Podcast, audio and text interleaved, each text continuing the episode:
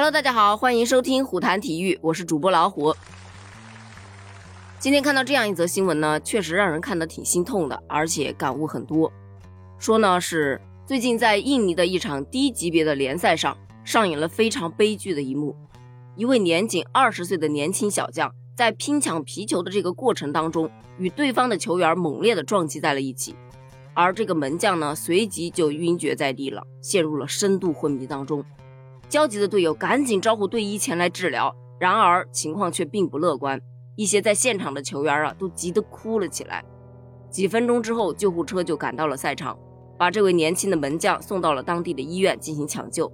但是最终呢，还是抢救无效，身亡了。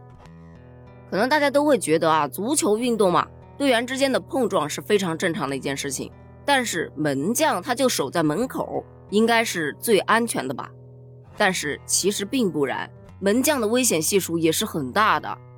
我就随便在网上搜了一下，都搜到了好多，比方说什么恐怖土超门将头部被撞后晕倒在地。还有澳超门将在扑救的过程当中头撞在门柱上，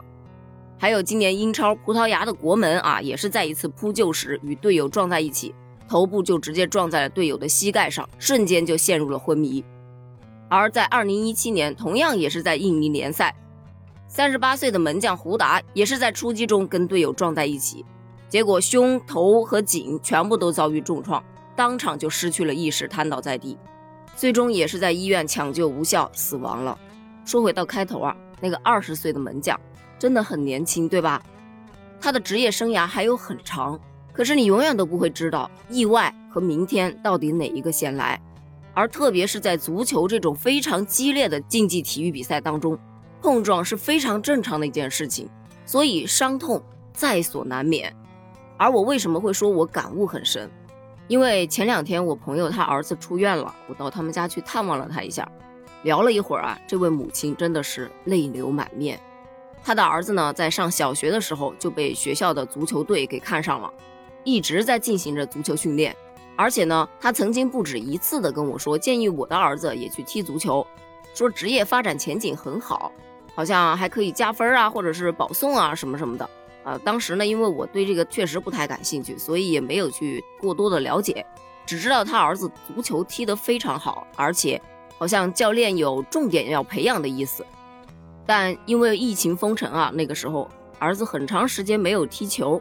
刚刚解封的时候，他儿子是迫不及待的就奔上了球场，结果就受伤了。